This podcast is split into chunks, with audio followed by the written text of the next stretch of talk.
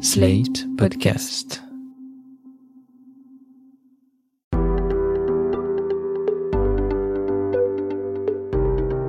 To know the function, the very serious function of racism, which is distraction. Nous sommes en 1975, pendant une conférence à Portland sur les Black Studies. It keeps you from doing your work. It keeps you explaining over and over again your reason for being. Toni Morrison, auteure afro-américaine qui recevra le prix Nobel de littérature 18 ans plus tard, explique que la fonction du racisme, sa fonction première, c'est la distraction.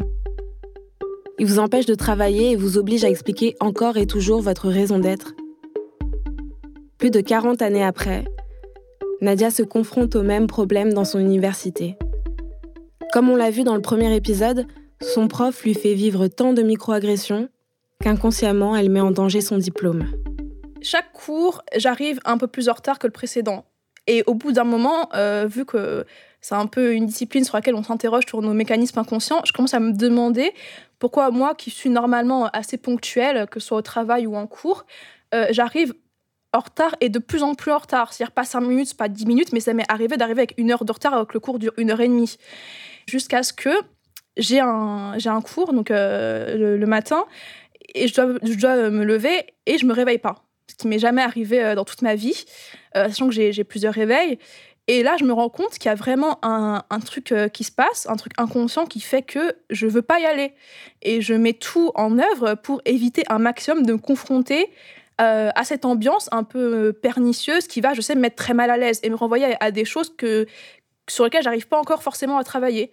Et c'est quand même fou parce que c'est un cours qui est très important et j'en viens à me mettre en danger au niveau de, ma pratique future, parce que j'en viens à, de moins en moins m'impliquer, à, ne pas répondre aux expériences des autres, à ne pas parler de ma propre expérience, que j'ai un peu peur des, réactions euh, qu'il peut avoir. C'est vrai qu'une fois, mon ami a fait part d'une de, ses expériences, et quand je vois comment ça a été reçu par les autres élèves, je me suis dit, euh, des fois, il vaut mieux ne pas parler. Et on en vient à se museler, alors que c'est important de parler dans certaines situations. Et on en vient à mettre un peu en danger, on va dire, euh, notre, notre, notre, oui, notre vie étudiante et professionnelle, juste parce que des petites choses font que ça, ça, nous, ça nous plonge un peu dans le désarroi. Et si son professeur ne signait pas son carnet de stage? Sans sa signature, impossible pour Nadia de poursuivre son cursus. La question la honte. Leurs attitudes à elle et à Esther, même si elles ne sont que défensives, pourraient prendre le pas sur leurs véritables capacités. Et à qui pourrait-elle s'en plaindre après tout? Leur professeur est renommé, auteur de plusieurs essais, respecté dans l'académie. Serge Guimont, psychosociologue qui a collaboré à l'exposition Nous et les autres au Musée de l'Homme, le reconnaît. La personne en position de pouvoir, euh, sa survie n'est pas euh, liée euh, à celle des subordonnés. Donc, elle va agir en fonction de son stéréotype général des subordonnés plutôt que d'être attentive aux caractéristiques personnelles des subordonnés. Donc, les élèves vont agir beaucoup plus en fonction de leur euh, analyse des caractéristiques personnelles du professeur plutôt que d'un stéréotype général du professeur. À ce moment-là, j'imagine que ça a dû se voir de plus en plus sur nos visages qui ont été choqués par ces réflexions, parce qu'ils venaient toujours s'en défendre il veut nous dire euh, des, choses du genre non mais vous savez euh, je suis pas raciste hein, euh, faut pas voir ça comme ça hein, faut pas voir mes remarques d'une manière méchante hein, voilà moi je loin de moi l'idée d'avoir un comportement raciste hein, vous savez bien. Si vous voulez qu'on valide qu'on soit là genre mais oui oui monsieur vous inquiétez pas vous n'êtes pas raciste et du coup, nous, on était un peu sur le ton, euh, on peut pas officiellement, enfin, je veux dire, euh, directement le remettre en cause. Donc, on était plutôt euh, sur le ton de l'ironie, à l'air de dire, bah non, pas du tout. Enfin, loin de nous l'idée de vous cataloguer raciste, c'est pas votre genre. Mais on n'allait pas dire directement, si monsieur, c'est chaud. du coup, on faisait un peu profil bas, tout en, tout en se permettant certaines remarques. Et le pire, c'est qu'il en rigolait, l'air de dire Je sais que vous pensez que je suis raciste, je sais que je sais que je suis raciste, mais je sais que personne ne peut dire que je suis raciste. Du coup, tout le monde maintenait ce climat de il n'y a pas de racisme, mais on voit du racisme. Vu qu'on s'est dit, à tort ou à raison, que ce qui avait l'air de déranger, ce soit qu'on se, on se ligue, entre guillemets, qu'on s'assoit à côté, euh, qu'on se parle, euh, qu'on se ressemble, entre guillemets, ce, que, voilà, ce, qui, ce, qui, ce qui nous renvoyait eux, on s'est dit qu'on allait arrêter de s'asseoir à côté, de se fréquenter, du moins au vu des, au vu des autres. On s'est dit que ça allait sûrement cesser du coup euh, le, le raffut qu'il y avait autour de, de notre, amitié et de notre congrégation euh, voilà, de, de négresses. euh, Enfin, je sais pas comment ils voient ça. Mais on s'est dit que ça allait couper court à tout ça et que ça nous permettrait de passer une année plus tranquille. Le prof nous alpague directement en demandant Mais vous êtes fâché Prof, vous n'êtes pas à côté Et point le fait qu'on n'est pas à côté, alors c'est ce qu'il voulait depuis le début. Un jour, j'arrive en cours. Euh, je, portais, euh, je portais des tresses euh, la semaine d'avant. Là, j'avais lâché mes cheveux. Et le prof arrête subitement le cours pour dire. je voyais qu'il avait un regard interrogateur. Il me regarde, l'air de dire Mais qui es-tu? Et là, il réfléchit 5 secondes. Il arrête le cours le plus naturellement du monde. Il réfléchit 5 secondes. Il me dit Ah, mais oui, oui, oui, mais je t'avais pas reconnu. Euh, T'étais pas coiffée comme ça la dernière fois. Et là, je me demandais à quel point j'étais différente. C'était que des cheveux à la base. Mais vraiment, pour lui, il y avait. Sachant que le, vers la même période, il y avait une des élèves de la classe qui s'était coloré les cheveux, euh, ça lui passait totalement au-dessus de, de l'esprit. Mais là, apparemment, c'était tellement énorme qu'il y avait besoin d'arrêter le cours et de se poser des questions sur, euh, sur mes cheveux. Là, je, bon, j'ai encore une fois, j'étais tellement euh, pantoise que j'ai juste euh, rien dit. je me suis, je me suis tue. Et le cours d'après, il a réitéré, il l'a fait encore. Mon ami est arrivé en classe avec une coiffure un peu rock et il a arrêté le cours pour lui dire euh, ressemblait beaucoup à, à Grace Jones, sachant que euh, une petite confidence, elle lui ressemble pas du tout, mais apparemment euh, pour lui qu'elle soit noire et qu'elle ait des cheveux afro, c'était suffisant pour faire la comparaison. Et encore une fois, je me suis dit euh, quel est l'intérêt à interrompre un cours quand même assez important pour discuter de ce qu'on fait ou pas avec nos cheveux? Surtout quand on garde en tête le fait qu'il va pas commenter de manière générale le physique des autres filles de la classe. Ça n'arrive, ça n'arrive presque jamais. Donc j'ai vraiment pu me dire euh, qu'est-ce qu'il y a en nous de si différent qui fait qu'il a besoin de s'arrêter pour le contempler? Vous vous souvenez de ma fameuse fête de l'épisode 1 De la façon dont elle a commencé? Par une personne qui me touche les cheveux. Ça n'a d'ailleurs pas été la seule personne à le faire de la soirée. Et pour beaucoup de femmes noires, les cheveux sont malheureusement souvent au cœur des micro-agressions, des réflexions. Le 29 avril dernier, je regardais la télévision. Thierry Ardisson a invité Stéphie Selma, une comédienne noire, pour parler de sa carrière, de sa vie, mais le sujet dérive dès les premières secondes de l'interview. Alors Stéphie Selma, bonsoir. Bonsoir. Ce soir, vous êtes notre invité. T'es qui toi, mais aussi notre invité. C'est quoi cette coiffure de ouf? Bah, c'est ma vraie nature. Ouais. Donc, il y a un moment, il faut assumer. Mais et, alors, euh, et avec, euh, avec plaisir. C'est incroyable. Ils sont en quoi les cheveux là Euh, mais c'est parce que vous n'avez pas l'habitude de voir des filles qui, effectivement, assument euh, leur afro. Et, et c'est bien parce qu'il y en a de plus en plus. euh, et il y avait une espèce de. Enfin, ça, c'est, on va pas faire toute l'histoire de, de- des Antilles, etc. Mais il y avait une espèce d'européanisation. Je vois mes, même les grands-parents, quand euh, à l'époque, on avait les cheveux comme ça, afro, va, va te coiffer, etc. Ouais, c'est... Ah ouais. Donc ça vient de loin quand même. hein. Pour se coiffer le matin, on met les doigts dans la prise. Alors est-ce que vous mettez des fois des, des chapeaux, des, des Bah, bonnets oui, ça arrive, hein, je peux les attacher, je peux faire Ouais, plein de choses, c'est ouais. ça qui est génial. Vous mettez des bâches Après ces premiers échanges sur la coiffure de la comédienne, sujet qui reviendra plusieurs fois dans les 8 minutes d'interview, Ardisson tient tout de même à rappeler qu'elle fait partie du classement GQ des filles les plus sexy du monde. Sous fond de couleur, café, que j'aime ta couleur, café. Cette fascination assez paradoxale, je l'ai vue au cinéma aussi, dans le film d'horreur Get Out, réalisé par Jordan Peele. Chris, un homme noir, rend visite à la famille de sa petite amie blanche, Rose. Pendant une garden party, dont la majorité des invités sont blancs, Rose présente Chris à un couple de personnes âgées. Chris, c'est Nelson et Lisa. Comment allez-vous? Oh, il est bel homme, celui-là. Ah ouais? T'es beau, toi? C'est fou, ça, j'avais pas remarqué. Ok. Waouh. Oh, pas mal du tout. Anderson, Ah oui, très intéressant. dis-moi, c'est vrai ce qu'on dit? C'est meilleur? Waouh, waouh. Waouh Dans cet extrait, l'invité à laquelle Rose présente son petit ami saisit le bras de Chris sans sa permission, pour tâter ses biceps. Et quand elle demande à Rose Est-ce que c'est meilleur? Elle sous-entend que des bruits courent sur les performances sexuelles des hommes noirs. préjugés auxquels elle croit, visiblement. C'est ça l'essentialisation, comme le raconte Serge Guimont. Dès qu'on rencontre une nouvelle personne, on va automatiquement la catégoriser. Est-ce que c'est un homme? Est-ce que c'est une femme? On la place dans une catégorie sans vraiment s'en rendre compte.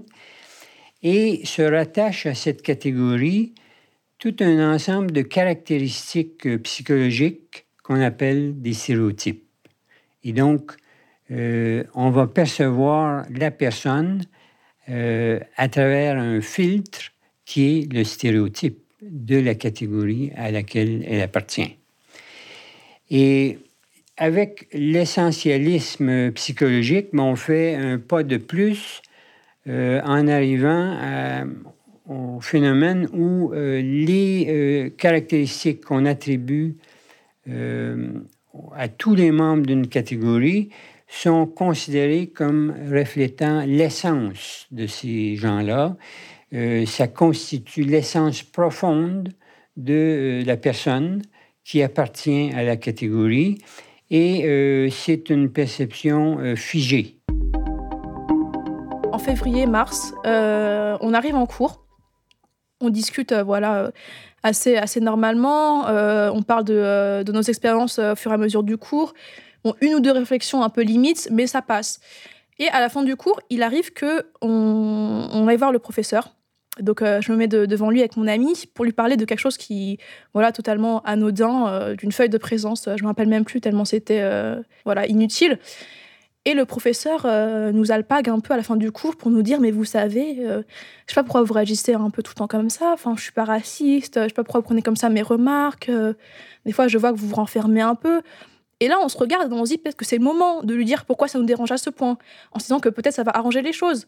Et du coup, on lui dit Bah écoutez, monsieur, c'est vrai qu'on prend mal le fait que, par exemple, vous nous confondiez ou que depuis 7-8 mois, vous fassiez pas l'effort de retenir nos prénoms à nous alors que vous retenez ceux des autres. Et euh, en fait, il nous a coupé à un moment donné et il nous a dit euh, non, mais aussi euh, vous, les Antillaises. Et là, on a eu une réaction un peu épidermique, sachant que donc l'une de nous est antillaise, l'autre pas du tout. Mais pour lui, il prend parti de dire qu'on est tous les deux antillaises, parce que dans sa tête, on est toutes les deux racisées, on est tous les deux noirs, en étant assis à côté. Donc évidemment, on vient forcément de la même cambrousse. Et au moment où on l'arrête pour lui dire que monsieur, enfin, vous savez, euh, oui, l'une de nous est antillaise, mais l'autre pas du tout, vous pouvez pas présumer de l'origine des gens comme ça, il balaye ça d'un revers de main, l'air de dire euh, non, mais bon, voilà, c'est pas si important, et il, remet par-dessus des remarques un peu, un peu limites. Et euh, donc là, on commence à lui dire que c'est pour tout ce genre de choses qu'on finit par se renfermer et par plus trop parler en cours. Et au fur et à mesure qu'on en vient à débattre, il nous arrête, il nous coupe dans notre argumentation et il nous dit non mais vous savez, je dois vous dire, la raison pour laquelle je vous, je vous pique autant entre vous et moi, c'est parce que j'ai toujours eu une fascination sexuelle pour les femmes noires. Et là, on s'arrête toutes les deux. On regarde notre professeur, que je rappelle que c'est notre professeur. On le regarde et on dit Mais monsieur, vous mesurez ce que vous venez de dire?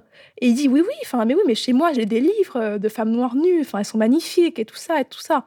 Et on se rend compte vraiment que dans sa pensée, pour lui, on est deux noirs et on est ce genre euh, d'objet, ce genre d'attraction, ce genre de. De petites personnes à part en fait. C'est-à-dire que dans sa tête, il y a les blancs de la classe qui eux ont chacun une identité, ont chacun un nom, et il y a les deux noirs qui viennent du même endroit, ont le même physique et sont euh, voilà des, des, petites euh, fantaisies euh, à but sexuel ou à but voilà d'amusement ou de ou de, de, de qu'importe. Un jour, on sortait de cours et euh, déjà pendant le cours, il avait fait euh, des petites remarques qui m'avaient pas trop plu, mais à laquelle j'avais évité de répondre, du genre euh, Ah, mais voilà, faites pas la tête, je préfère quand vous souriez, vous êtes plus belle quand vous souriez, ou ce genre de choses. Et en sortant de cours, donc on, on se dirige vers les, vers les toilettes quand on le fait souvent. Et là, j'arrive, donc je suis dans le miroir pour me remaquiller. Et là, je vois le, le, professeur dans la périphérie de, de, mon regard et je, je demande ce qu'il fait, je me ce qu'il fait là, mais je réagis pas trop. Et là, il commence à nous parler un peu du cours, dire euh, voilà comment le cours s'est passé.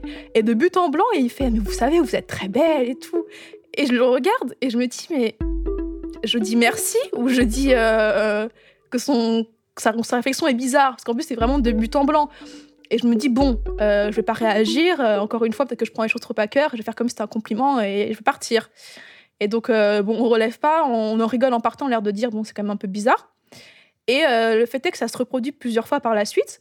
Et à la lumière de ce qui nous a révélé après, j'ai commencé à me poser de sérieuses questions et me dire peut-être que vraiment, il avait un imaginaire euh, fantasmatique autour euh, de, du sexuel qu'on représentait, qu'il n'arrivait pas à gérer, en fait. Il n'arrivait pas à gérer cet afflux de pulsions devant ce qu'on lui donnait à voir. Et après la révélation, la révélation qu'il nous avait faite, euh, il continuait à, disséminer ce genre de choses. Je me rappelle notamment d'une fois où j'étais arrivée en cours avec voilà un peu des talons, un peu maquillée, genre de choses. Et j'étais arrivée avec 5 minutes de retard et il interrompt littéralement le cours pour me regarder m'asseoir. C'est-à-dire que je m'assois à l'autre bout de la salle et il me regarde entrer. Il me suit du regard parce que je m'asseye il fait un petit hochement de tête, euh, l'air de dire euh, Ah oui, d'accord. Bon, je n'ai pas relevé, euh, je me suis assise l'air de rien. Et je me suis dit, on va pas, on va pas. C'est encore dans ma tête en fait. Je me suis dit, ça se trouve, je suis en train d'imaginer des choses, mais avec en tête la révélation qu'il m'avait faite, je me suis dit, ça se trouve, à chaque fois qu'il me regarde, il a ça en tête. Et du coup, j'arrivais pas à me départir de l'idée que quand il me regardait, il voyait un peu, vous savez, le genre de la, catégorie un peu ébonnie sur les sites porno, l'image fantasmatique euh, de la femme noire qui est un peu euh, dévergondée, qui est là pour satisfaire euh, l'homme blanc. Je me dis, ça se trouve, il voit, il voit comme ça, genre un, petit objet, un petit vagin à, la noix de coco sur pattes qu'il peut utiliser à, son gré. Hein. Cette curiosité déplacée pour nos corps, nous nous y confrontons souvent en tant que femmes non blanches.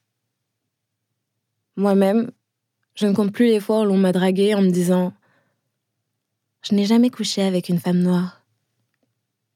Pour Françoise Vergès, politologue et historienne, ce fétichisme résulte d'une construction ancienne. Il y a un phénomène de fascination-répulsion qui se passe assez tôt, euh, avec euh, particulièrement donc chez les Européens le côté euh, il faut que je découvre le mystère de cette personne qui n'est pas comme moi. Et évidemment, en plus, n'oublions pas que les femmes esclaves étaient soumises au viol des Blancs qui en même temps ne voulaient pas du tout reconnaître qu'ils avaient eu une relation sexuelle avec une femme noire. Donc à la fois attirés, puis à la fois punis. Les, tortures envers les femmes noires sont très souvent euh, focalisées sur leur sexe. Donc il y a vraiment à la fois euh, l'image de la, de la mama, hein, de la nounou, comme on voit dans Autant n'emporte le vent, et euh, de la, de la féline, sauvage, sexuelle, qui va euh, faire perdre la tête euh, aux Blancs. Je me souviens avoir fréquenté un homme qui m'a dit pour plaisanter que si j'aimais la soumission, ce devait être sans doute à cause de mes ancêtres esclaves. On apprend que l'on n'est pas seulement une femme, mais une femme noire en se confrontant à ces stéréotypes. C'est ce qu'a constaté Christian Poiret, docteur en sociologie et maître de conférence à l'université Paris Diderot, et qui a aussi participé à l'exposition du Musée de l'Homme. Il l'a observé à travers une série d'entretiens avec de jeunes femmes noires.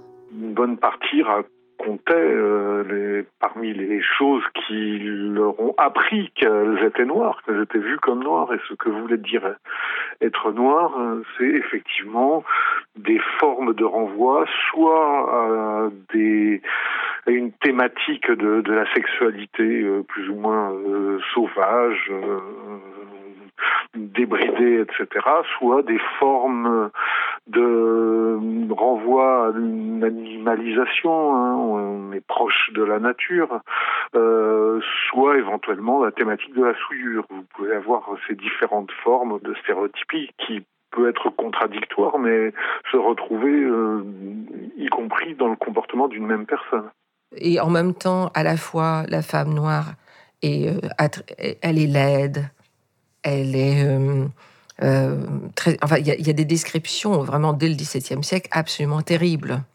Elle n'est pas maternelle, elle n'est pas vraiment féminine, elle est, elle, est masculine.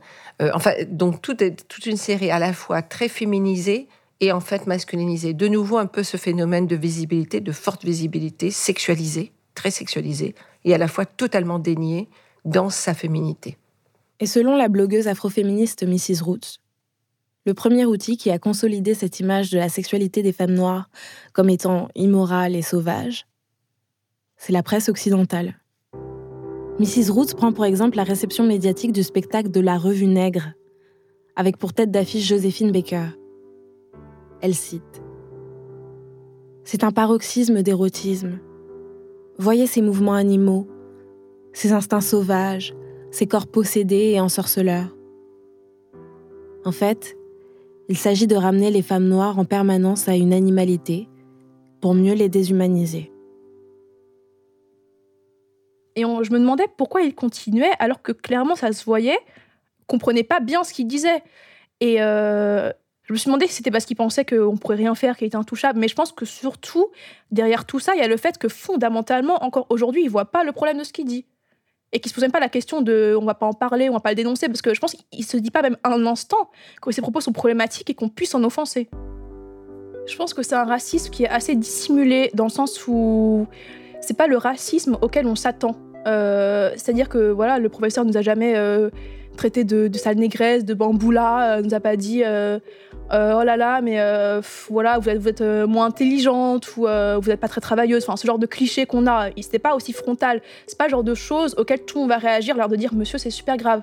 C'est plutôt le racisme qui te renvoie à ta race, l'air de dire c'est une réflexion qui te fait prendre conscience que tu es différent. Ça va pas être une attaque forcément dissimulé, mais ça va être toujours une réflexion qui te fait prendre conscience que tu n'es pas comme les autres. Finalement, son professeur a signé son carnet de stage. Nadia entamera son Master 2.